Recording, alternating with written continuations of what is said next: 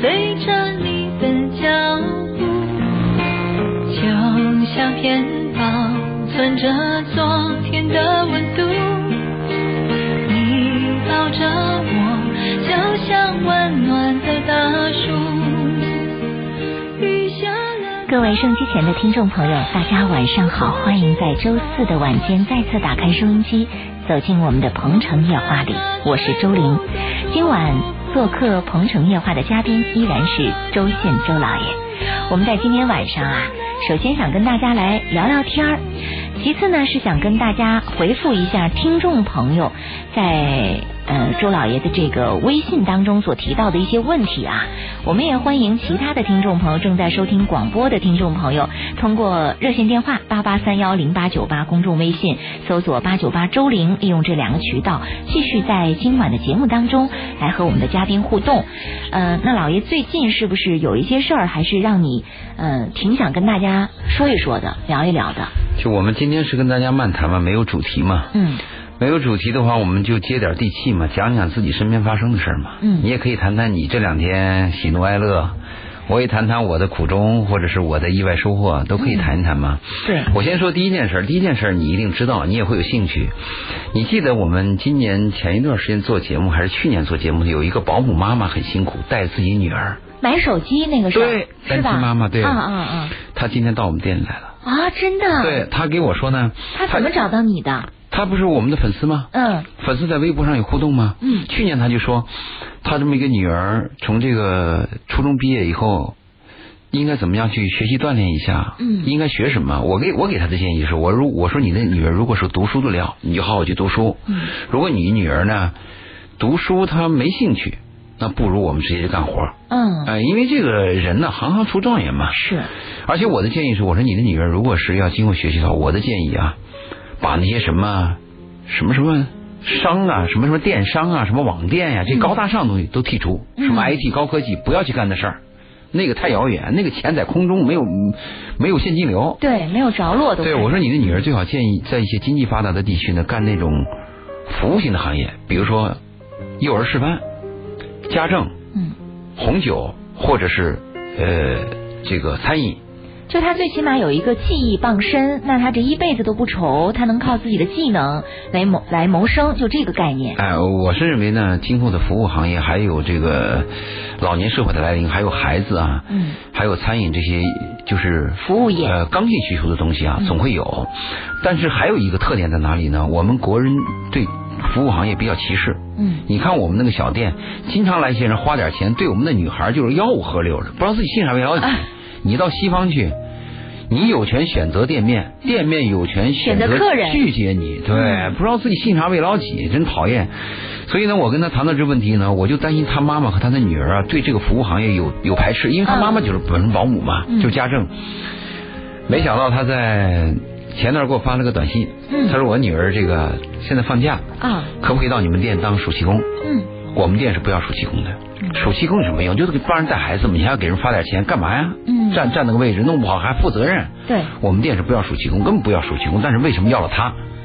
就是因为我们一个是电波的缘分，另外我们多少对这个妈妈有同情心。嗯妈妈很辛苦，带这么一个女儿，为一个手机都要跟女儿商量了半天，还为了自己女儿要上学，我记得她还她还花钱聘了个英语老师和数学老师给女儿补课。嗯我就想了想，我跟我们的店长和我们那个唐总说了一下，我说这个特殊这个情暑期况工我们要要。嗯呃，我说如果这个暑期工这个女孩来了，我们喜欢这个女孩要喜欢我们这儿，我说这个暑期工更有值得要，嗯我们可以培养嘛。是 因为我们这个地方可以干一辈子的嘛，然后我们这从店面到宿舍全是我们自己的物业嘛。他就听了我的回答，我后来我给他回答，我说可以接受。他给我提前就通知我说二十一号中午要请我吃饭，啊在我的店请 我吃饭，您您是欣然同意了吗？我同意了，因为嗯我们、我跟唐总和我们的那个柳店长说完以后就决定了接受，嗯，无论是他只干一个月，我们说他请您吃饭这个事儿，您他同意请了我吗？吃饭，我同意吃饭，但是我请他。嗯所以今天他上午他突然就给我发了一个短信，说他已经快到梅林关了。 嗯最后在梅林关那个地方，我说你等着，我来接你，因为我们店离得很近嘛，我担心他七拐八拐的。他说我穿了个红衣服，嗯在什么路边儿，我就把他接来了。啊为了照顾他们两个啊，我们店今天啊就给他们俩单独留了个房间，哎呀，就母女俩，你们俩住一个房间。嗯你来看一看，我周老爷跟你说的是不是中国最好的住宿？嗯是不是三菱的空调？嗯是不是雅兰的床垫？是不是一万八的真皮沙发？是不是日本林内的热水器？是不是有灶具你可以自己做饭？嗯是不是一个房间有两两个卫生间？是不是我们员工住的四百万的房子？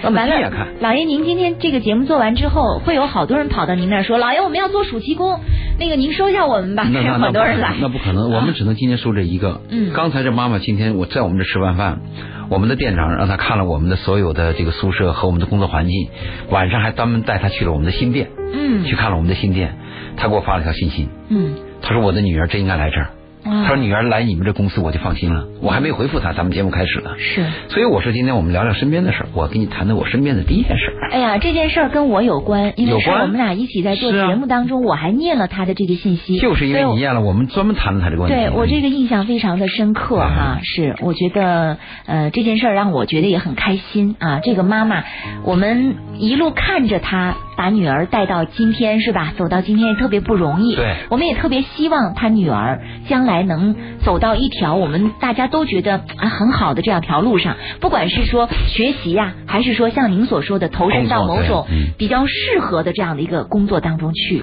嗯他这个女儿啊，你下次到我们的红酒屋吃饭，我可以给让你看一下，长得挺好。嗯因为她她妈妈先给我的照片，照片有时候这个女孩差距很大呀，嗯你很难断定一个女人的照片。但是我看她妈给我这个女儿的照片啊，是没有化妆的，嗯，就是那个很清纯的一个女她孩，多大了？十六岁。啊，十六岁，嗯，好家伙，是我们店现在女孩，是我们店年龄最小的一个女孩，是最高的一个女孩。啊、个子很高，对，一一米六几，嗯条条的，很漂亮。你下次来，我让你看一下。好好嗯，，我今天跟我们店长和唐总说，我说你们看一看吧，如果你们认为这个女孩好，如果她能达到我们公司的六个字的要求，感恩、诚实、勤奋，嗯她愿意留下来，我说我们可以重点培养。嗯哼我们希望把这个女孩从服务到红酒，嗯到辨认各种酒，嗯到咖啡，到和人打交道，嗯因为你在我们店的话，你要干的话要比较全面的嘛。我希望从全面培养。嗯，嗯，这个妈妈是有有运气。挺好挺好，而且我还跟他妈妈这样的建议，我说你不是做家政吗？嗯我说你做家政就到我们第五园找了，我们第五园他妈那别墅都需要家政啊，是啊，而且收入一定比你原来高啊。嗯而且你到了我们第五园，你跟你女儿不在一起吗？你可以天天来看你女儿，你照顾她嘛。对他同意了吗？同意了，我就让我们的店长啊，把我们那个第五园不有三个大的家政吗？嗯我说你把她介绍去。我说这个妈妈，我一看就是那种伶俐的妈妈，能干的能干的妈妈。这个妈妈原来在别人那干家政啊，没有休息日啊。啊，每个月都是天天干啊。你还到、有哎我认识的很多家政，人家过得跟公务员似的，对在我那们个这儿双有休日，还有对五险对对一金，对什么都有，对，啊、所以我跟他妈讲，我说你到第五园来，第五园的别墅区，嗯那个蝶院区，有的是需要家政的，工资又高，每月你有休假，你跟你的女儿就一步之遥，你可以天天来看你的女儿啊，是太棒了。嗯做了挺一好件做了一件她高兴我也高兴的事。一件善事儿，老爷就是这样哈、不动声色做的善事儿。我记得当时那个手机还是说您给他我说我买出钱，你出钱给我他现买在依然就是执意，我说，但她妈妈是坚决的拒绝。嗯她妈妈说，她女儿这个手机钱一定要她出，现在不用担心，她女儿在我们这工，她自己女儿她买得起。嗯用不着，对不对？他妈妈和这个女儿还给我带了一小盒鸡蛋，嗯。这个鸡蛋啊是他奶奶养的鸡。嗯，是真正的好鸡蛋对啊，不走地鸡的，你先不管说是走地被他奶奶养的鸡生的鸡蛋，嗯那么大老远的热很珍天给我贵，很抱珍来贵了，。嗯，太珍贵了，就这份情啊，我很感动。您不觉得就是从他们的行为当中也能看出来，他们也是知道感恩的，对嗯，是会把这份这种感恩之情放在心里边。对我们也希望这个女孩能在这样的一种。呃，关爱之下能够很好的成长啊，对才十六岁，有无限的可能在未来。对嗯他这个还很，他很谨慎的还问了一下，他说我女儿怎么称呼你啊？啊 我，说你随便，啊，周老爷、周总什么什么什么周大厨你 都可以。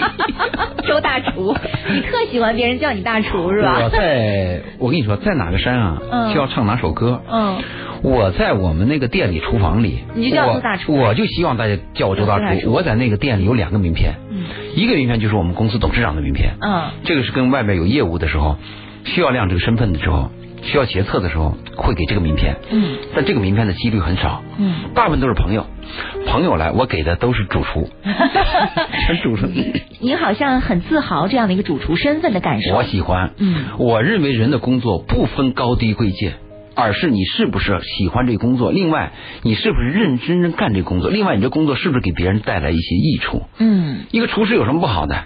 我卖大碗茶，我也卖要卖的最好啊。真的一。个人要有这种干劲儿啊。嗯，确实。所以我为什么说？今天咱们片头的时候聊聊自己身边发生的事儿？嗯哎，这是第一件事儿，还有有其他的事儿吗？还有还有还有，嗯嗯，你要聊，我跟你聊一小时都可以聊完。 呃，嗯我聊身边的事儿多。聊您那个特别想跟大家说的事儿吧，还有什么事儿？我再跟给大家你说说嗯个细节，我给你说个细节，因为我们这个同花顺跟那个跟那个老西安是联营的嘛，嗯所以我们招招员工，我们一般不在社会上招，嗯，我们都招学校，就是那种厨师学校毕业的。厨师学校或技校毕业的技校，毕业为什么呢？啊嗯？你在社会上招的人啊，不知根不知底儿，嗯你也很难把握。嗯那另外有些这个呃社会上招的人，大部分人是因为我暂时没工作了，我去找个活儿。他跟这个学校的不一样，学校的学生他是有理想、有志气的。但您担不担心，就是学校的孩子因为太年轻，您反而给他培养好了，他会走掉？在我们那儿店，嗯稳定性是最高的。哦我们就属于什么呢？就像你看人一样，有些人是外表很漂亮，但是空心枕头，嗯你接触以后觉得没意思。嗯 我们是外表也漂亮，内在也有。啊在我们那儿工作的小孩时间都长，嗯就是流动性极低嗯，除非是有些小孩什么是家里要结婚了，嗯或者家里要盖房了，只有这种情况下走，大部分都是比较长。所以我们招这个学生呢，我们是希望招这种有志气、有理想的人。就是我认为，服务行业、厨师行业、餐饮行业是我的理想，这种人有干劲儿可以培养啊。嗯我们最近招了个男孩儿，嗯这个男孩儿是一批来的男孩儿，男孩儿来了四十个，嗯，但是我只要这一个，为什么呢？哎，很奇怪。一个是我们现在不缺男孩儿，嗯其实我们店就不也不需要这个男孩儿。嗯但是这个男孩呢，是招到那个老西安的一个店，呃招他他他招到一个店了以后出来了，他不干了，啊，他不干了。他只干了一天不干了。嗯我很有兴趣，我就问他，小伙子，为什么你不干了？你能跟我谈谈原因吗？嗯他说我们在学校受的训练是要严格遵守卫生条例，嗯要洗手。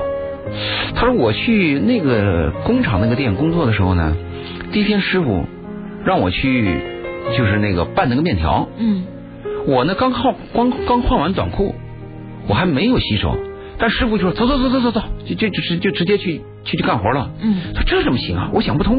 哦你要知道啊，这个叫什么？这个叫信仰啊！嗯我没有道理，但是我就想不通。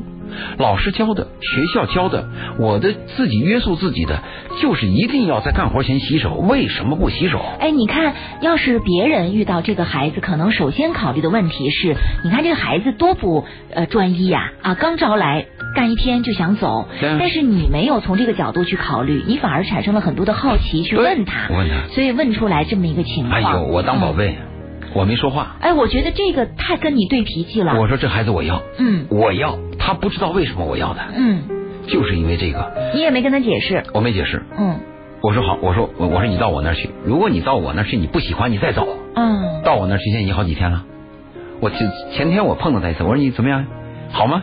他说好，啊，这个吻合他 的，与他的信仰是一致的。嗯从吃住条件各方面都吻合啊。嗯我说你可能会有些这个年龄比你大的一些师傅啊，有时候说话比较冲啊，或者你生活当中会有一些什么矛盾啊，这个要靠你自己去解决。嗯因为人嘛，总有个磨合。对，但你真的有什么问题的话，你可以找店长。如果店长解决不了，你可以找唐总；如果唐总实在解决不了，你可以找我。嗯一般我们是避免越级反应嘛，对。这就是我喜欢那个男孩儿。我觉得很好。啊您这么一说，我觉得他也挺让我欣赏的。嗯，这种就是，这个就是植入到骨头里和血液里的东西。嗯，干活前怎么能不洗手？那我觉天得。经地义的。对，那我觉得他们学校教的也好，最起码这个学校的这个部部分也让他深深的植入内心当中我跟你去了说，这。个学校我比较感谢在哪里呢？它是广西的一个这个育林的学校，嗯它每年有两千个学生，它是政府资助的，主要资助这些贫困地区的学生。啊政府资助到什么程度啊？孩子的学费是免的，嗯如果你家没饭吃，你到学校去，你的伙食费都是公公司政府提供的。哎，这个好。对，嗯我跟他们老师聊过嘛，所以啊这个在教的过程当中，可能表现出来的方方面面也不一样，孩子可能学的也会很认真。对，嗯我这次接待他们一个黄老师，这个黄老师大概有将近四十岁一个男的嘛，嗯我说你为什么喜欢在这个学校当老师呢？他说一个是我们那个地区的学校，这是三大名校之一，哦我在这个学校里边当老师就就就身也份蛮挺光荣挺的高了的了。嗯他再一个呢，他说我呢当过十年厨师，又干过十年的酒店管理，嗯他说我有资格去教这个学生，他说他有资格，啊他确实有资格，他既有实战实操，嗯又有理论，他有资格教这个学生。后来我说这些孩子啊，我说我们不担心别的，我说我就担心这些孩子啊，这个就现在孩子九零后啊，他们会不会有点这个懒散呐、或者是贪图享受啊？他说这些穷人家的孩子啊，和山区里的孩子一般都比较朴素，比较能吃苦。说他们呢，在平时教育当中啊，也特别注意一点，比如说几点上课，几点睡觉，你要有什么这个行为，有些这个违章的，怎么样处罚是非常严格的。嗯黄老师，我带着他参观了我们的店，你知道黄老师惊叹，嗯，黄老师说我在这个学校当了将近二十年的老师，我把学生输出过很多店，他说你们店是我看到第一家最好的。嗯，真棒。嗯，你说老爷，我现在是不是应该恭喜你？你获得了两个宝贝。如果那个女孩也算的话，哈，对呃，你获得两个宝贝，而这两个宝贝哎女孩不知道，因为女孩经对常还是知道，但未这个知男孩我发现他的品质对，是一个宝贝。就是从这个角度来看，您选人的这个眼光和一般的人选人的眼光不太一样。我看品质。嗯，你会更看重一我个人的相信品质技能可以学，品质改不了。嗯，但是有的时候很多人就会说，这品质很难看出来呀、哎，对，没机会。对啊呀、看识别一个人啊，男女关系识别的时候是在利益面前，是在生死关头、分手的时候，我们才能识别一个人。嗯我们了解一个人的时候，招聘的时候，我们可以看到一个人的技能，比如你会不会什么三 D 画图啊，会不会炒菜，马上就可以演示出来。但是一个人有没有合作精神，有没有韧性，有没有诚实的品德，这个很难看。嗯这个就要路遥知马力，日久见人心了。是。嗯，确实，我们从老爷讲分享的这两个，其实都是和店里边的这个用人有关系的。我再跟你说啊，嗯我们有我们有两个人曾经要培养厨师长，嗯两个人，最后我们选择了张三，否定了李四。嗯为什么否定李四啊？我们是通过一个那个电表查询得出的结论。时间关系，下一时段回来您再跟我们说一说怎么通身边过的事儿嗯对电表查询来决定的，这个引起了我们的好奇啊。下一时段回来，欢迎大家继续关注本期的《鹏城夜话》，我们稍后接着再见。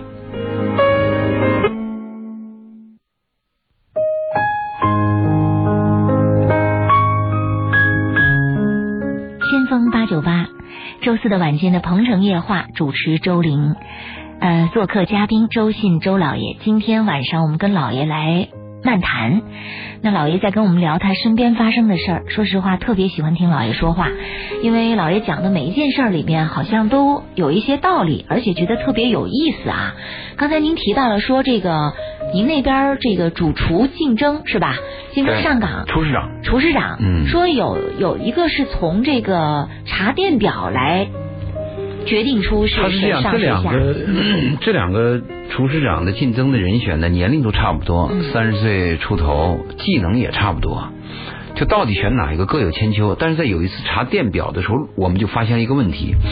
我们公司呢规定对这个厨师长，就这种就厨师以上的人，我们有一个补补助，就是每个月啊，呃，你的电费、水电费，如果是五十块钱以下是自己出的，五十块钱以上，就你的电费如水费如果用超过了五十块钱，公司帮你出。嗯我们发现了个问题，有一个厨师长的电费每个月大概就在六七十，也就是说超了那么十几块钱、二二十块钱。就徘徊在那儿，对，因为你超出了以后都是公司出嘛，嗯其实你多用一点也无所谓嘛。但是他每次用电就用那么一点，嗯另外一个人最多一个月用到三百，啊，显然就是什么呢？有一个人是这样认为的，反正多五出十来块钱以的，内是我出，反正多出来是你公司出，所以我无谓干脆随便对，就通过这一点，我们否定了这个人。哎，有意思。对老爷，您说到这儿，我突然想起一件事儿，就说到这个世界上爱钱和贪财的区别。嗯说这个爱钱，爱钱可以，不仅爱自己的钱，也爱别人的钱，嗯就是爱钱这个本身。比如说，我爱我用劳动换来的这个钱，同时我也现在珍嗯才取之有道。对，嗯，同时我也珍惜别人给我的这样的一个工作的机会，以及别人让我免费使用，或者是呃给我这样的一个权限的时候，我怎么去对待别人的财务对这样的一种态度嗯？但贪财不是，贪财是我只爱自己的钱，我不爱别人的钱，嗯它是这样一个概念。所以您刚才提到的这个部分，其实就是爱自己自己的钱和爱别人的钱之间的区别。对，因为我们从这里边发现了一个品质的问题。是，那么有一个人呢，把自己的五十块钱水电费花完了以后，在用公司钱的时候呢，他总控制在一十块钱到二十块钱；嗯而另外一个人呢，当把自己的五十块钱水电费用完了以后呢，他用公司钱他用了三百，啊，这个你心里就明白了。是，也就是说，表面的东西呢，我们看表面，实质我们看这个。后来我们开会的时候就把这个数据拿出来，从此以后我们每个月观察这个数据。哎，我我感兴趣的是那个被发现用了三百的那个人，嗯你们把原因告诉他了吗？没有告诉他嗯没告诉他，他后来有没有反问说为什么你们不选我？没有，也没因为我有。们没有回答这个问题，他也没有问，我们只是告诉他不合适。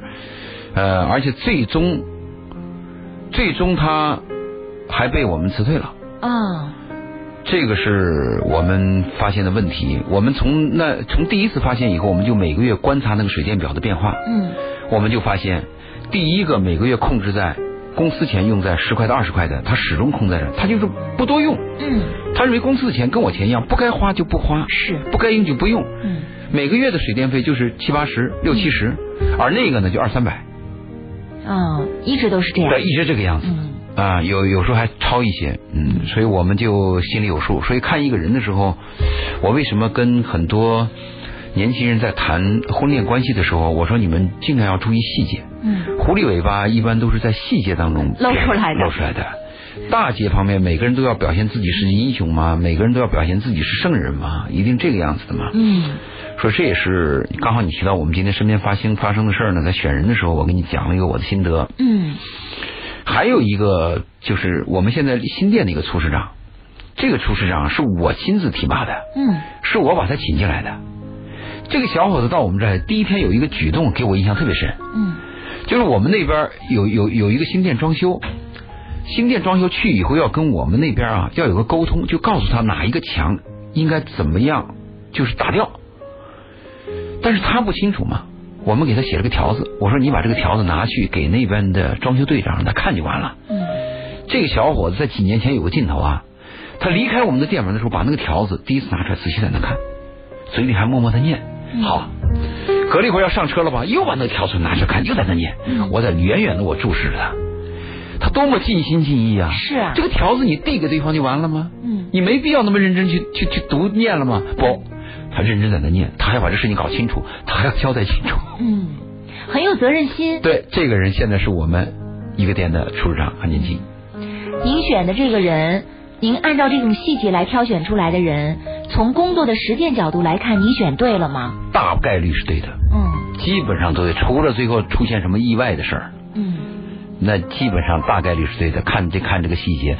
后来我们那个那个那个那个店长，还有我们那经理就问我说：“你为什么对这个小伙子感兴趣？”我就把我刚才发现的问题告诉他了。嗯还有昨就是上个礼拜招招那个小伙子，怎么不能要洗手？这个小伙子，我也把这个经历告诉我们的店长，告诉我们的那个唐总了。嗯，我说这两个品德我非常看重，我说这种孩子我们要。您的这种关注细节的这种角度，选人的角度，估计也会影响您的这个合作伙伴，他们也会从这个角度会多多观察、观察、关注一个人。对，嗯我曾经上次在那个谈恋爱，就跟大家婚恋辅导的时候，就讲了一个，就是我们不是有三堂课吗？第一堂课是如何识别对的人，对，第二堂课如何搞定对的人，第三堂课是如何 hold hold 住住对对的人而且 hold 住对的人分两部分，一部分是恋爱期间 hold 住，嗯还有一部分是在婚姻期间就 hold 住。嗯在第一节课讲如何识别对的人，其中有个案例，有一个女人最后选择了一个男人。其实这个女人身边有优秀的男人，但她偏恰恰选了一个普通的男人。我对她有一次聊天儿，我就问这个女孩，我说你为什么选择了某某某？她说你知道吗？这个某某某当初在我们公司我根本就没留意到他。我们公司有一次做活动的时候出去旅游，有一个同事晕车，就在车上给吐了。嗯他当时大家都绕开走，他说就这个男人，留下来照顾。不，他是为了给那个车清理干净，拿自己的衣服把那个车给擦干净了。啊因为那个车是租来的嘛。啊别人都走了，因为你租车跟我没关系。是你吐地，你吐脏东西是你吐的，你活该。他把自己衣服脱下来，把那个脏东西给给给兜走了。这太难得了。对，就那一下就把那个女人感动了。啊，你但也其也，我跟你说，这个东西也就是品质问题。你比如这个女人，她追求品质，她就会被感动。如果是一个只追求利益、追求金钱的女人，也是不屑一顾的呀。你都那是你的事儿，那你的事儿，你没钱，哎我嗯对我要你干嘛呢你？你跑到我这儿献殷勤，我才不稀罕，会有她这样的嫁给了这个男人，过得很好，想法。嗯这就是细节。所以我谈的这个问题，嗯，挺好。呃，其实您说到这个，从招人的细节到谈恋爱的时候识人的识别人的细节，他们之间其实是相通的很多部分。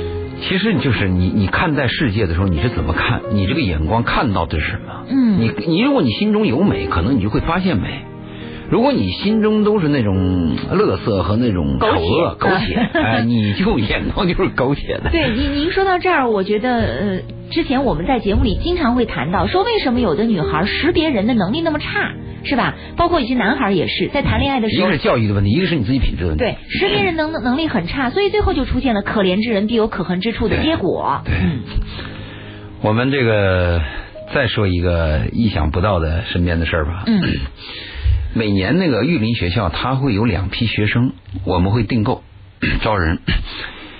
一次呢就是六月份，嗯就是我们上个月；还有一次十二月份。嗯那么这次招人的时候，就问我们需要什么人。 我说我要三到四个女孩儿。嗯看你有什么条件。我说我要这个条件，这个女孩儿要勤奋，要漂亮，要这个有可塑性。嗯因为我们想培养这种人，因为去我们那个店的人，从国家领导人到到这个世界名人都有，嗯你起码要懂点事儿嘛。嗯后来这个学校这样说，他说我们不能保证你这个漂亮或者是灵可性，塑性嗯对可塑性，但是我们有个条件，嗯你可以先挑，啊仅你先挑。啊上个礼拜通知我说，第一批到十八个女孩儿，嗯你来挑，好几个公司在那挑人，让我先挑。啊，挺好啊。哎，我也不客气。嗯他们那个人事部的人也知道我们公司条件最好，对这个女孩最负责任，所以我就毫不消毫不客气的挑了三个我认为最漂亮、最可爱的女孩。嗯，挑了三个。我跟你说，事与愿违啊，嗯好多事情啊，人算不如天算，嗯，就我们是难以把握命运的，而且计划往往是赶不会上变化。对，我跟你讲，这个体会就这个意思。这三个女孩呢，就驮着行李就跟着我走嘛。一上车我就发现问题了，嗯肯定有一个女孩有狐臭。啊，做餐饮的对这个味道是非常敏感的呀。不，她服务我们的这个工，服务我们的客人的时候，我担心天气热会有反应，而且你这个狐臭啊，到底它这个程度有多少？哎，我是说，就是像你们做餐饮的，那我是个客人，我对对这方面是很敏感的，是啊是啊我是不希望有异味出现的。不是，啊是排斥，不是啊当不然希望，是完全排斥的。是是是，一上车我就闻到了，肯定有。嗯但是你知道我的第一反应是什么吗？嗯我的第一反应啊，最后这黄老师都感动。我的第一反应是怎么样保护这个女孩的自尊心，而不要伤害她。啊一下车，这三个女孩在那弄行李的时候，我就跟我们店长打了个电话，嗯我说事情有有问题，我说这三个女孩啊，其中肯定有一个有狐臭。嗯后来他就问我，他说那周总你说怎么办？我说这样吧，派我们一个女孩跟这三个女孩接触，我们要分辨出哪一个有狐臭。嗯嗯， 我他妈不可能说你过来我闻闻，不可 能。对，其实我跟他们三个人走下车以后，我谨慎了。在他们提行李的时候，这三个女孩，我想从他们身边走过，我还专门闻了闻。嗯但是可能是在空旷的那空气当中，就若隐若现。所以若若线到底是哪一个，你很难辨别。，对对我想辨别以后呢，再加以区分，对，好吧？这这不是我我我这是我的做法吧？你可以理解吧？理解。好，他们到了以后，三个女孩先吃饭。吃完饭了以后，我就跟那个店长讲，我今天晚上跟他们安排住宿的时候啊，麻烦了，因为有狐臭，这三个是哪一个我们不知道，嗯我们只能是什么呢？把他们三个人安排在一个房子里，嗯反正我们有宿舍嘛，嗯避免跟其他女孩住嘛。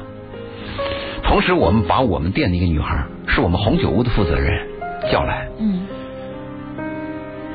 我们跟这个女孩谈话，这个女孩叫小寻，嗯我小寻，我们找你一件事儿，你首先要保密。嗯我说为什么找你？这是有责任的。嗯我说我们找你什么事儿呢？就是让你跟这三个女孩接触，闻出来哪个有狐臭。嗯为什么要找你呢？就是我们担心别的女孩把这事说出去，伤人的自尊心。嗯哼找你就是认为你是我们这这个红酒屋的负责人，你受过训练，你懂得对别人的尊重和保密的程度。嗯他说好，他接受这个任务。 我们是这么干事儿的，嗯但是没想到晚上刚一进宿舍，我们其中一个女孩就哭了，嗯就我们的老员工也哭了，嗯，她退出宿舍来找我们来了，说什么呢？受不了。受不了，嗯她说把她给熏哭了，啊，这么浓啊。嗯而且不是味一道不是一个有，是嗯两个有，啊，两个。一进房子以后就更明显。嗯嗯就是他一进房走过那个过道以后，进我们都已经把一个房子给他腾出来了，嗯我们的三房两厅的房子嘛，嗯这个味道都闻到了。嗯。你说周林下面该怎么办？这个难题，你说你怎么办？哎呀，这真是挺大的一个难题。你怎说么要跟女孩谈？对，你说要把他们辞退了吧？这个肯定你得说出理由啊！你说不你要说出这了，种理由合适吗？对，这理由这样说也不太合适，怎么办呢？您最后是怎么决定的？后来我是这样决定的，就是做人坦荡嘛，诚实嘛，我们不要绕弯嘛，我们要保护女孩的自尊心，不要伤害她，同时我们还要老实的把问题谈出来嘛，这是我做事的风格嘛。后来第二天中午吃饭的时候，我就把这三个女孩叫到一起，我嗯陪他们吃顿饭。嗯吃饭的时候我也闻到了，后来我就跟他们讲，我说你们有这个问题，呃，我们要怎么样解决这个问题？嗯你们是不是能够接受我们的一些要求？我们要有个调度，嗯我们希望把你调到新店去，因为新店的宿舍啊，我们有有我们我们那边有五套工人宿舍，嗯你随便住，嗯这样不就调开了吗？嗯但是我们又考虑到那个不是没有狐臭的吗？嗯我们想把它留下来，因为我们老店的客人多，嗯我们需要人。新店去，你知道意味着什么？就是白养，嗯因为新店刚开张没客人。但是我们就考虑到，我们宁愿多出钱白养，也不能伤女孩的自尊心。嗯，你说我们提出这个条件是不是很够意思啊？是真的？黄老师很感动，黄老师说：“我见过那么多的企业，见那么多了，他说你是第一个让我感到有爱心的老板。”嗯后来我就把我们的建议说了，这个你三个女孩也同意了。嗯，我就认为这个事情就就过去平息了。嗯，你看是不是事情是不是一波一折？是好，我认为没事了，我就跟那黄老师呢，就就看看我们的店准备走。这个时候，啪，电话来了，嗯黄老师接电话，其中一个女孩哭着说：“不行，我们三个必须在一起，我们不能分开我。们不能分开，嗯没有这样的条件，公司哪有这样的条件？嗯但是为什么他们提的条件，他们是有道理的？嗯他们的条件是什么呢？他们感觉到，由于他们身体上这个异味儿啊，遭到了我们其他的女孩的这个不是排斥歧视，他认为你们那些女孩会歧视我们，啊，就是我们三个死要死在一 起。是这样的，呃，也挺可爱、挺纯真的孩子。流着泪给黄老师打电话，嗯黄老师就在我旁边。嗯黄老师跟他们讲的话是这样的，他说：“你们自己考虑吧。周总作为公司的负责人，对你们已经做了最大的谦让了。嗯如果你们实在是要在一起，公司肯定会辞退你们。”嗯，最后辞退了，只好辞退辞退了。了，因为他们感到他们如果再分离，他们很弱，嗯他们担心。但是我们那些女孩又受不了那个味儿。嗯，你你你说这个简简简单单的一个招工，你都会发现这样的事儿，你想不到吧？真不容易。嗯、想到你您这么来讲的时候，你说呃，小到这个说，比如说招工了，生活当中好多好多的事情都是像您刚才所说的这个用的词儿，事与愿违啊，嗯人算不如天算啊，是吧？对啊，包括我们说这个计划赶不上变化，都是这样子的。嗯所以招工如此，谈恋爱找对象何尝不是如此呢？是吧？嗯太麻烦各种各种问题都是扑面而来，真的对太不容易了。这嗯好像你只要与人打交道，就不管少你不了干嘛麻烦，对，就少不了麻烦。嗯嗯而这三个女孩呢，我我我是走的时候呢，我还这个这三个女孩对我倒有好感。嗯我说你们自己要好好照顾自己啊。狐臭是可以通过手术来治疗的。其实我跟你说，当我一第一个消息发到我们店里说这三个女孩其中有一个有狐臭以后，你知道我们的唐总怎么说？我们唐总加拿大回来的，嗯人很够意思，第一反应是我怎么帮她治疗？对，你像我们公司他妈什么人？没有说我们不要啊。嗯我第一个是保护孩子的自尊心。唐总第一概念说我要找偏方给他治疗，我们旁边有人治好的。嗯，我们公司是这样的公司啊。对，真是嗯特别让人感动啊！这也是我觉得我这自己都感动我自己。我是觉得这三个女孩遇到了比较好的这这样的三个公司女孩的走老的时候板一定要加我的微信。嗯 嗯，加了是吧？加了加了。其实他们如果执意要做餐饮的话，这个问题还真得解决。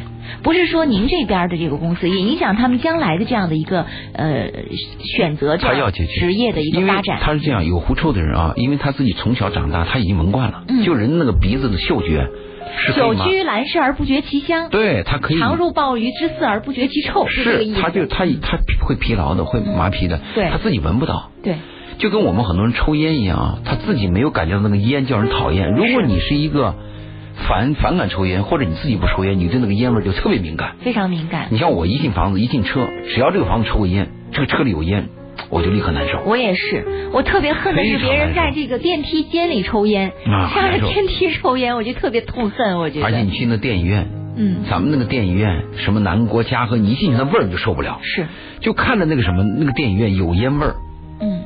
又用香水把它压住，特难受。非常难闻混合的味 道，确实，所以这个味道确实，我觉得做餐饮的这个气味非常重要。您的选择也没有错，嗯，其实我们就是想保护他，我们公司那边新店不需要人，我们白养两个。我跟那个唐总说了，我说这女孩我们不能伤她呀，第一次走出社会离开父母啊，哎，我真的听您这么说，我特别的感动。啊是就像您之前一直在谈到两性关系的时候，说一个女孩第一次谈恋爱对她来说非常重会要影响到她一辈子的终身的对于你爱情的碰到个态好度男人，你以为天下都是好男人对；你碰到个坏蛋，你以为天下没个好东西。换言之，你碰到了一个好老板，第一次就业碰到一个好老板，你觉得天下都是好老板；你碰到了一个坏老板，你此生对职场都有阴影。嗯，一样的是道理。是个道理。嗯，是很感动，我觉得，哎呀，对真的是意想不到很难得啊。再说一个意想不到的事儿。好 再说一个意想不到。嗯我我不是办了这个加拿大移民吗？嗯，办加拿大移民以后呢，我要登陆一次，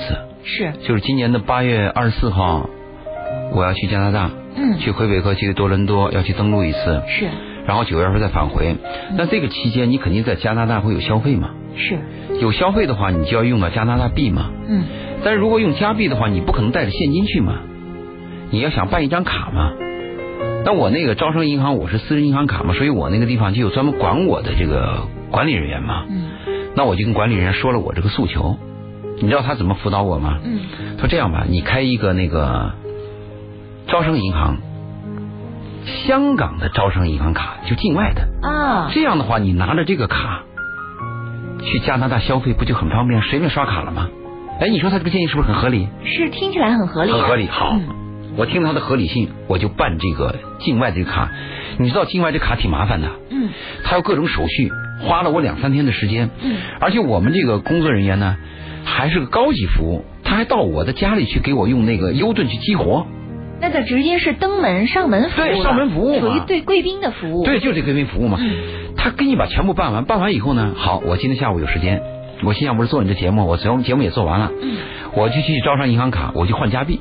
嗯他说你换加币，一个中国人每年是有额度的。他说我说那我有时候额度多少？他就五万美金的额度，你换吧。那我说你把这额度都给我换，嗯一换一算下来就三十多万人民币，嗯，换了六万多的这个加币。加币好，换了加币。你不认为这是很顺利吗？是，换的时候他还问你，他说你是要现钞还是要现汇？嗯我说什么叫现钞？什么叫现汇？他说现钞我就给你提现金，嗯现汇我就可以给你汇出去。嗯，我说那肯定是现汇了。你方便吗？你省得随身携对，后带来了。他就问，他说那你现汇的那个账号在哪里？嗯，我就把我手机那个账号拿出来让他看，就是那个香港的香港那个的招商银行，招商银行让他看，他一看二号窗口那女孩一看，啊，我知道了嗯，他说那我就给你换，嗯，一看指一切都挺顺利对，指头一敲，砰就换了，结果呢？好换了，换了以后第二步是汇，嗯汇款的时候就另外一个女孩帮我汇，嗯，那这个换完就归光归归换的，那个帮你汇。对，会的时候，他就嘣嘣嘣敲那个键，就是什么输密码了、什么认证了、什么一大堆下来了。嗯，到最后一个环节过不去，为什么呢？对我也就问为什么，嗯你知道吗？绕了一圈回来，你知道为什么吗？嗯我今天才知道，香港招商银行卡没有加币账号，啊，你说恶心不恶心？不是当时给你出主意，这人怎么回事？怎么这么不专业呢？哎你说给我出主意都不专业，你你在那汇款的人，我把那个账号都给你了，你就招商银行的人你都不知道。结果你知道我得到什么答复？你知道我什么答复？嗯他们那个领导过来说，哦，我们前台的人不清楚，我们前台人只知道给你换汇，他说换汇就是换汇的，怎么会这样他呢？不管那个招商银行。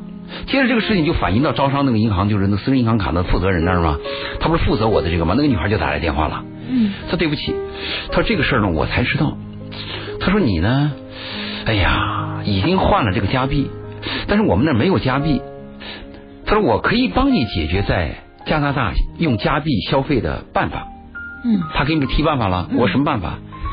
他说你可以给里边汇美元。到加拿大以后，再加拿大换成加币再换成加 币，那不是多掉一笔手续费吗？你说那这笔手续费是你们银行出我吗说，？难道你不知道我移民加拿大？难道你不知道我要去加拿大登陆？难道你不知道我要换加币吗？这个之前的所有东西你都知道啊。对，讲的很清楚啊。他似乎只是目标只集中在说我能为招商银行再增加一个这样的一个海外的渠道的客好户。，我不是提出了意见吗？他说好，那我再给你提供另外一个办法。嗯，另一个办法也很有道理啊。他说这样了，你这个加币不要动了，他说加币你就放在这儿，你呢就当外外汇存款存到这儿，然后呢，我给你办一个白金的信用卡。嗯他说你这个级别也够。我说办了这个有什么用？他说办了这个，你到加拿大你随便花随便钱刷卡嗯随便刷卡，刷完了以后回来以后，你刷多少人民币，用我们加币回来还他说我们回来再用再用美元给你折，啊回来再换。你听他这个道理什么道理？你这个道理导致什么结果？他的结果就是，你这三十多万人民币放这儿，你别动了。嗯你想再花钱再拿三十万，嗯，你说有这样的建设这样的建议吗？唉，你说要真是没搞清楚的人，还真听从了他的建议，莫名其妙后来我地把这个意哦做见了，我把这个意见给他提出来，他说那好，那我再给你出第三 个办法。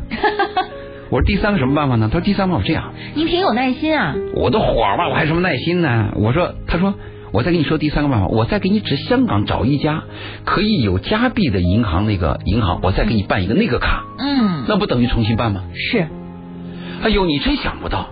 而且结果是什么？结果是我在招商银行时间不待的长了吗？以后啊出来以后，我那个不是有那个路边那个趴车吗？过时了，过时了，数上来一收到一个信息罚款。太是火上浇油呃他了。那个时间我当时设定的是九十分钟，我认为办这件事儿就是转一笔钱，一个半小时是足够的。嗯，就因为这个折腾到最后，而且刚开始他们那个信息不不透明啊，他不跟你说原因，他们内部去协调。最后我提出来要见行长，我说你们这个结构和这个系统一定出了问题了。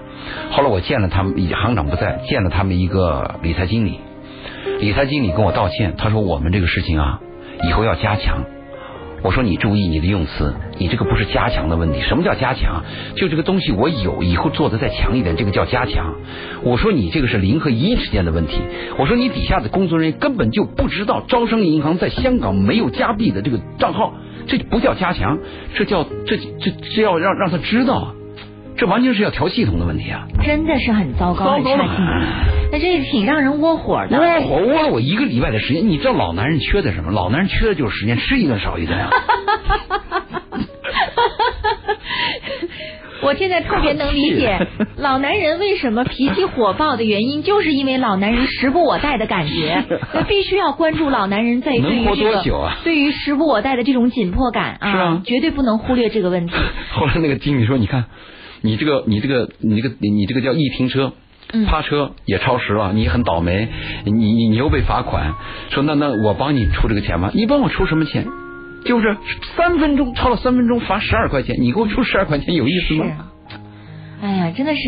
所以它那是系统有问那题。现在这个事情还是没有解决，整整一星期，现在等于你自己重新办，又再重新你办。重新办一个香港汇丰银行或者其他银行的，就是有有有有加加币币的的银行，然后把这个钱再汇过去再，汇因为你过去汇不到招商银行嘛。是的然后你再拿那张卡在加拿大消费，嗯，把这你不变成这样了。这等于我这一个礼拜的工作全白白白费了。真的是很讨厌。那这之间又会产生一些新的手而且续费你什知么道吧，乱七就八是糟的给我服务的那个女孩，嗯说好了到我家来帮我这个用那个优盾嗯开通网上银行。嗯第二天早上说的是十一点，我十点呃十十一点，我十点半我就等她。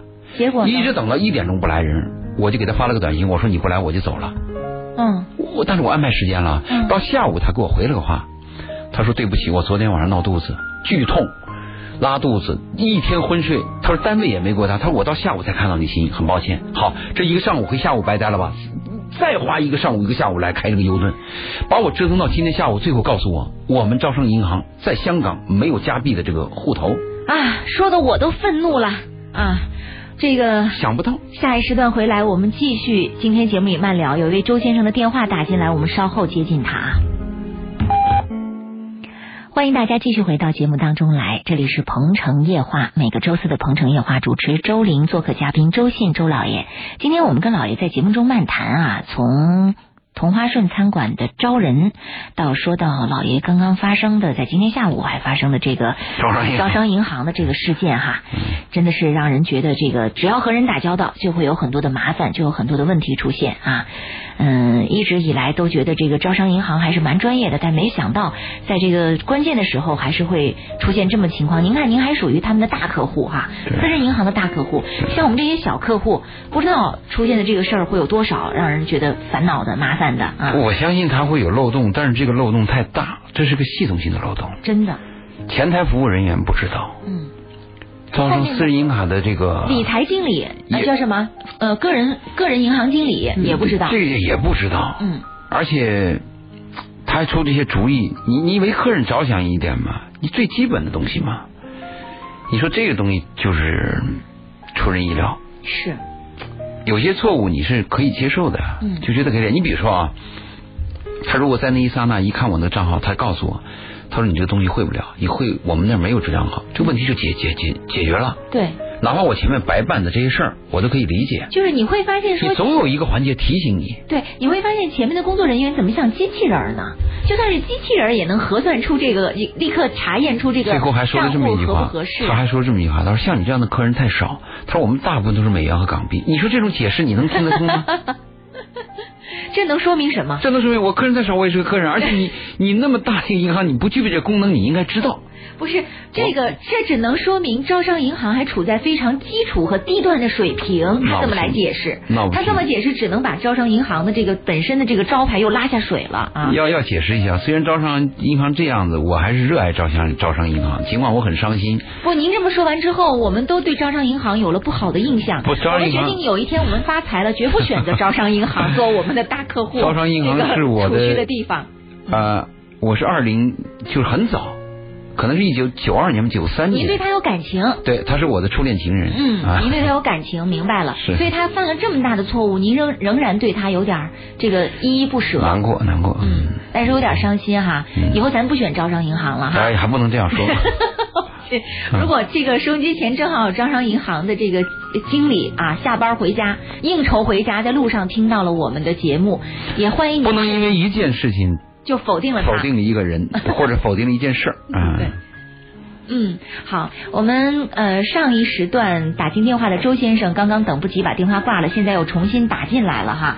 周先生通过热线想跟老爷聊一聊，他说是到的是和老婆有矛盾，来请进他。你好，周先生，晚上好。哎，哎周玲和周老爷儿好。你好，不好意思啊，刚刚让您等了很长时间，让你等时间太长，啊、很抱歉。很抱歉啊。没问题，没问题。你们这个节目就是这样嘛。没问嗯题的啊，说说是您这样的情的况。，哎，我哎，我大概给你们两个介绍一下我和老婆之间的这个问题。哎， 对，嗯对，有有太漫长了，你多大了？快五十了吧？啊，那老婆结婚多久了？嗯，我们十九岁就结婚了，好啊，那太羡慕。有几个孩子？三个孩子，好，你比他大几岁？我们同岁的。同岁的啊。那从恋爱期间到结婚，恋爱这个阶段有多久呢？就一一一见钟情，农村也也没恋爱，就直接结婚了。 对 对对对就是那矛盾是从什么时候开始的呢？嗯，九八年，那我从我们生了第三个，第三个是个儿子，生掉第三个孩子了以后，刚就是九几年嘛，就开始出来打工了。那时间计划生育发点款，嗯哎、家里也比较穷，呃，我一直就也在外边，现在我在深圳打工。九八年以后，他就他他那时间孩子小，在家照顾孩子，就在我也不在家，他和一我们一个同村的，她那个她的老公呢也在外面打工，这个女的呢，她两个啊就经常啊在一起，嗯在一起了以后，她老公回来了，好像她我这个我老婆嘞，她就呃跟这个呃对这个男的有好感了，有事好儿嗯咱俩嘞那等于哎说她喜欢上了闺蜜的老公啊，算是这样，可以这样讲吗？可以这样理解。哎，可以可以的，嗯嗯，嗯对对对，她喜欢他了以后，我当时我也不在家，我也没觉察到，我也不知道，他就哦有一年，呃，好像就是第二年吧，她认识了以后，她那个她老公也不在家嘛，也在外面打工嘛，好像第二年她我回去。哎，她就跟我说，她说，哎，我要出去打工了，你你在家嘛，照顾孩子嘛。嗯嗯，他就和我闹啊闹嘛，我开始不同意，他就跟我闹闹闹闹情绪嘛，闹了以后，那一年九八年嘛，好像就是那年长江涨大水那年发大水那年，我们那里也也发了一个也涨了一点小水嗯，小水不不不重要，我关心的是你你老婆。我们不说细节 了，周先啊，生，行时间行，关好系的，啊好，嗯好的好的，这样，他坚决要要出去打工，你反对，你反对以后结果怎么样？他是去了呢，还是没去他？哎去了去了，她去了是投奔那个男人打工的地方去了，是这个意思吗。他两个一路去了，啊一块儿走了，一块儿走哎了。那家里现在剩下那个男人的老婆和你，是不是？哎，我跟你说嘛，他走了以后嘞，他就到我们那里种小麦北方嘛，种了小麦以后，他就叫我也去了。啊，叫你也跟着他去了。嗯对对对，他依我想是他当时两个这样想的，就是说，哎，好像一男一女出来了，怕别人说闲话吧，农村都是这样，是吧？啊，就是拉你哎我出去来了以后嗯，对我去了以后呢，我就把发现这个情况了，嗯，哎，那就是拉着你其实是做幌子的，对并，不是对为了对别的。遮掩。哎哎，但是我去了以后就发现他两个这个这个情况了，发现了以后呢，我们两个就，哎就在那里打了一架。 当时我也有点冲动，我一发现了这个情哎，况你以你后你怎么发现的？你告诉我。嗯他那从那个我去我们那个是外面租房子，租房子我和那个男的在一起住，那哎你为什么不跟你老婆住，你要跟那个男的住呢？我们是在外面呢，他在酒店住嘛，哦他在酒店，他在那时间在酒店打嗯工，我们就和男的一起住。他有时间往我们那边去嘛，我通过他们两个说话的嘛，我就都感觉出来了，嗯他啊两个肯定有问题。有问题嘞，有一次我们这个男的一起上班，他他没上，他这个男的他今天没上班，没上班了，我也都请假了。我我就追，我就跟知踪道他这个，嗯哎，我就我就发现这个地方了，我就心里有数了，我就发现这个到底最后还是他两个从这个从这个房间里出来了，出来了嘞，我就那时间骑个在外面买部单车，我就跟骑着单车跟着出来，跟着跟着撵上他们，撵上以后，我就给我就问老婆这什么怎么怎么怎么，他他但是他承承认了，他知道的，哦她你看他们俩从房子出来，你追上去问，你老婆就承认了，是吧？嗯啊，，但是再明白承认，承认以后嘞，我们两个就吵，吵以后就打。 我当时我也有点冲动，嗯你跟那个打男了的以打啊啊，没有和男没和这个男的打，就是和我老婆跟打，他我老老婆婆。打架啊啊啊！明白。哎，对，最后呢，就是我就回就回就我就回老家了，回老家以后嘞，就呃回老家了以后嘞，他一直跟这个男的跟了四年，哎，跟了四年嘞，哎，就他跟我那个想男的跟四年，那个男的老婆没意见。也有啊，就也有意见呢。但都管不住，是这意思吗？哎，对，管不住，也去那里闹了，管不住。哎，嗯，管不住了之后，我跟你说，这四年是当中怎么回事？四年当中呢，我也去找过他，去劝他，我还是想就是想着孩子小，挽回，嗯，哎，但是别人想说，哎，这样的女人要干嘛嘞？我就想孩子小，我就看出来了以后就想，啊、好的就是说，哎，孩子没父母啊，从媒通过媒体说呀、啊嗯我想，哎，但是我不重要，对不对？就是说这个孩子没一个没没没一个妈妈是可怜是吧？嗯我想着孩子有点小呢，对你挽留，结果怎么样呢？结果到现在他也没有呃没有嫁，他不过他在四年当中呢，他和这个男的呢就是经常打架，啊，经常打架，最后打的嘞，他他的他的妈妈知道了，即便打成这样，他也不愿回到你身边来。哎，他也没有说回到我身边来，但是他、还是他妈妈打电话嗯那你给他回来了们，你们那个婚姻的手续还存在？没离婚。其实我们 其实我们也没有离婚，没有结婚证的，没有办到到现在还没有你们到现在也没结 婚证是啊，你们是典型的那个美国那个 family，就我我们到啊现在没有结婚证，这但个只是婚姻有了嘛。像他们这样的一种情况还蛮多的，就是嗯没说了吧在说在一起就在一起了，说生孩子生孩子了对，孩子生了两三个了，也没什么结婚证，也没什么什么，他们心里边也没什么法律那保能过证，下去，那才是爱情呢。嗯， 也没什么没有想想没着有法律保证嗯啊，对，说那走你就走说了。这几年他也不理你，现在是个什么情况呢？呃，就是回来了以后呢，就是我也一直在外面打工，我还在外面打工。你在深圳对，嗯，哦哎，我在深圳来回来，就是这几年呢，就是从从这个事发生了以后，回来以后，其实我表面接受，内心不接受他这个事儿。就是他现在已经回来了，回到你身边了。回回来了，回来了，嗯现在还在我们县城。你说你表面接受，心里不接受的意思是不是就是这个家我还存在，你还是孩子妈，但是你和他上床你就难受，你就有抵触，甚至不愿意和他在一起。呃，但是我们就没同床过，可以这样说。这么多年同床没有没有没有，这九八年到现在没有、哦没同哦床哦，那你的心里不接受是指什么呢？他 他你你想一下，我是说他，我就说他，我说你你要是说你你要是说是你为了你要是说是哎、说是你出卖肉体还可以，是不是？我还接受你是出卖心灵，他是把把自己他是他就是出卖感情了，他这样子是不是？啊啊就哎、是啊我就身这一点不接心受身他。心都出轨你的了，意思说你老婆爱上那个男人，所以你心里边受不了，对吧嗯？对对嗯哎，他他的就是说我这这几年当中，我就想，哎，我这现在慢慢老了，我就说，我说少年夫妻老来伴，咱少年呢也没有过什么夫妻生活，是吧？老了的嗯老了也不过。哎， 呃，是这样子吗？就是说，现在我也不知道该怎么办这个事哎，儿。我我想知道啊，就是这个，你老婆现在对你的态度怎么样？嗯。回来以后有没有一种怀着一颗想跟你好好过下去的这种愿望和表现？有没或有者向你道个歉？啊，对这些有没有？没有，哎他没道过歉。他要道过歉的话，我们可能早都缓和了。他还没道歉。那他性格是不哎是就是那样不道歉的性格？他也不是这样子，他是他现在也是抱着我过的为了孩子，哎，就是说他他我看得出也来凑合着，就那种感觉。哎，对对对对对嗯对，他是还是现在从心里说，他还是不接受我，我我是这个事发生了以后，我也不会接受他的。啊，那你的问题是什么呢？你的问题是什么呢？我就是说，哎，呃，你的经验比较多一点，我是打个 电话， 打个电话咨咨询就问一下该怎么办啊？怎么面对你对对对你老婆现在的情况？哎其是啊，实是说，其实说我早都想，我们就想去去去到去去想把这个事儿办了。啥办了吗？哎我你就没有结婚证吗？你办啥？你你没有结婚证，你现在你不能说不要，你都不让他进门呐、对不对呀、那你到哪去办？我想问你，你办你什么你呀办什么呀？你要办什么但呀你这？个实施婚姻呢、你这是总是说这个是实施婚姻嘛？对，事实婚姻你要想办怎么办？从法律上讲怎么办？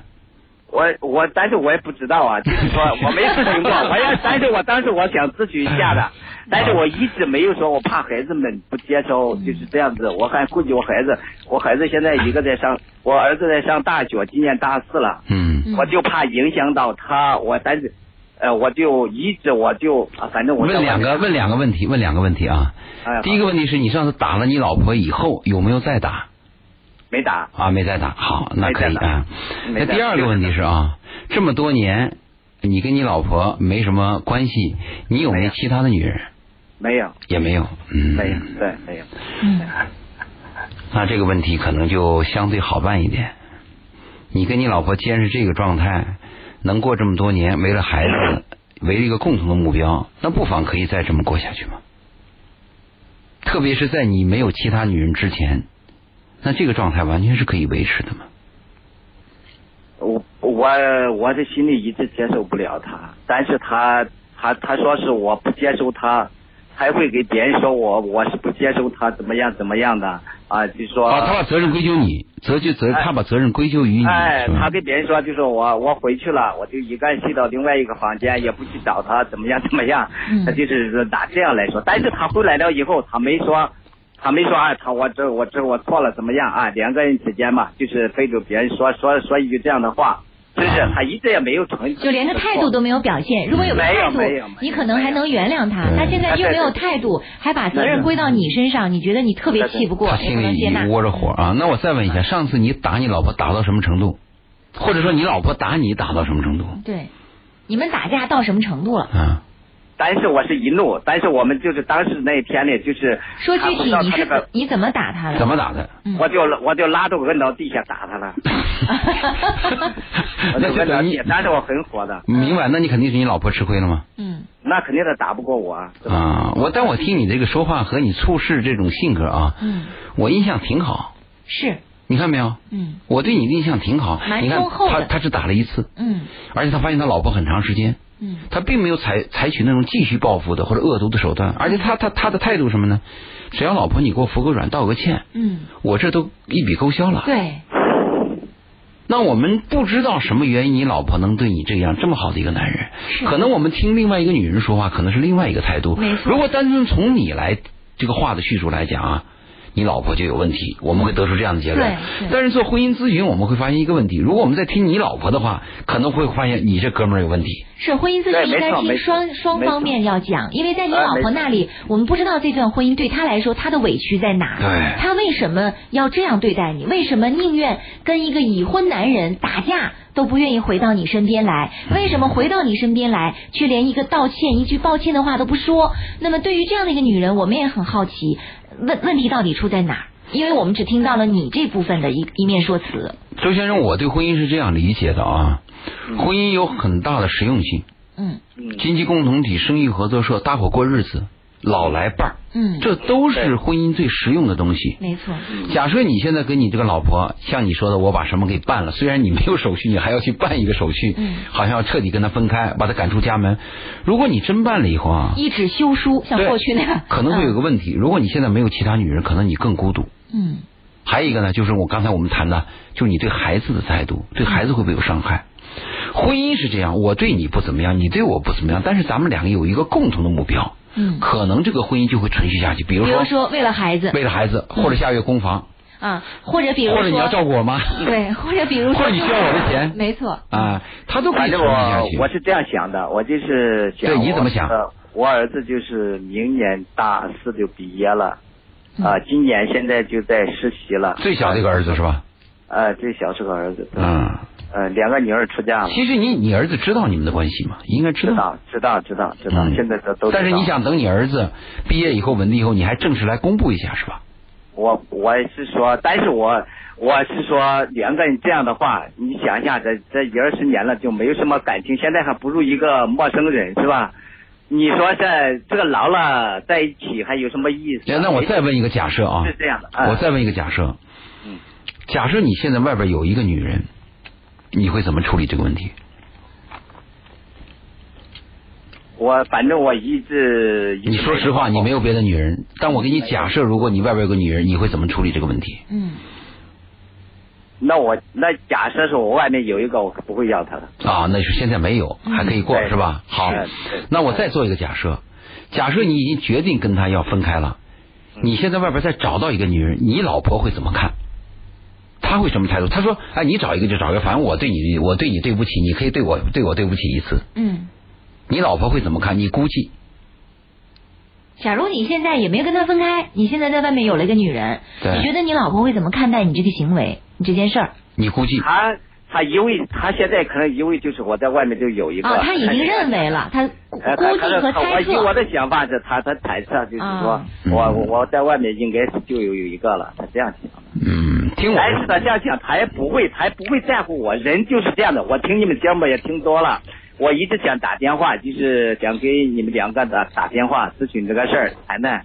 好，但是我一直我听了，就是很多道理，你们说的是实实实在在的道理。嗯，说的说的很到位的，嗯我感谢哎我我就是说，我也就是说这个，但是从我内心来说，我不会接受他的。你就是我现在就是苦读下去，我就不会接受他的。啊，你你哎现我在下的现在决心很很大了，嗯是吧？就很大但的一是个我决心因。为什么？这个这个人就是这样。呃，你们曾经说过嘛，这个一碗水就怕放凉，放凉了就永远都不好里不好再热了，是吧？九八年到现在十八年，嗯，对呀、有点是长我们九九八年了，是吧？但是我一直都在外面打工。那还再问一个问题啊，那你现在孩子的学费谁出呢？基本上都是我我这个儿子上学，从从高中，呃小学都很少了，啊就高中到大学都是我出。那你那个老婆如果要用点钱，会不会找你要？他一般不找我要，一般不找你要。嗯，那他在家里看孩子，他的经济来源从哪里来呢？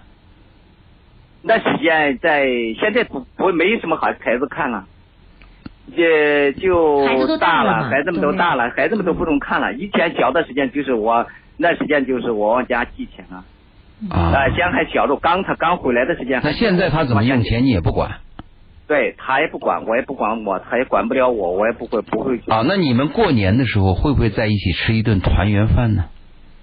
很少很少。我有现在还是有啊？呃呃有时间就是做那。那你的这个老婆照顾你这个小儿子照顾的多不多呢？他就是对孩子没事，对着对我对我对着三个孩子都没事儿。都很好。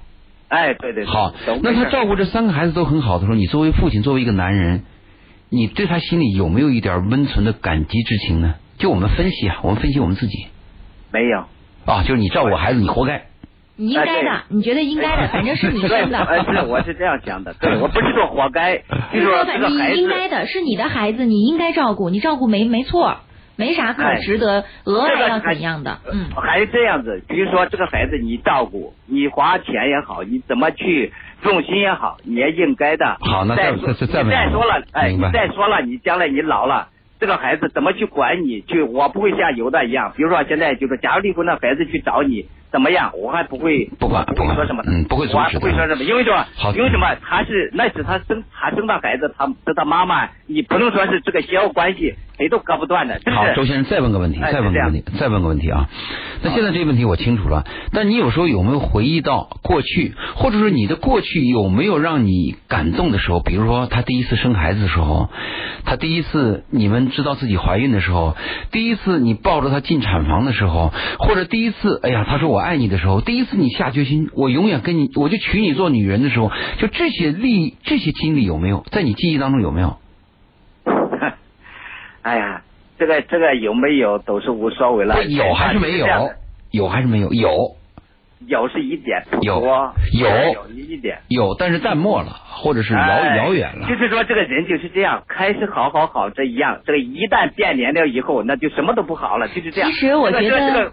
我觉得啊周先生您啊，您都已经下定决心了，来跟我们说这些，可能是想让我们支持你的这个决心，是这个意思吗？您想让我们对您说，没错，你的决心下的很对，您就应该不理这个女不是人。不是，那您我的目的是什我么呢我，？周先生，我还想再做个假设啊。啊啊，你的思想我明白了，就是你对你老婆这类做法和这些对你的伤害，我们都是确实有重大伤害。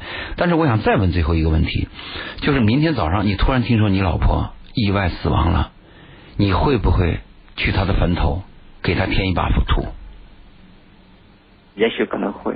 哎，我要的这不句是话，因为我要的就是这句话周。先生，时间关系，我们只能聊到这儿了嗯，不好意思啊，周先生，时间关系只能聊到这儿了啊。我们这个节目已经要到结尾的时间了，您可以关注一下周老爷二零幺幺，周老爷全拼二零幺幺的微信，直接再跟他联系。那我们今天的节目就到这儿，谢谢老爷。好，谢谢大家。哎，我们嗯下期节目再会。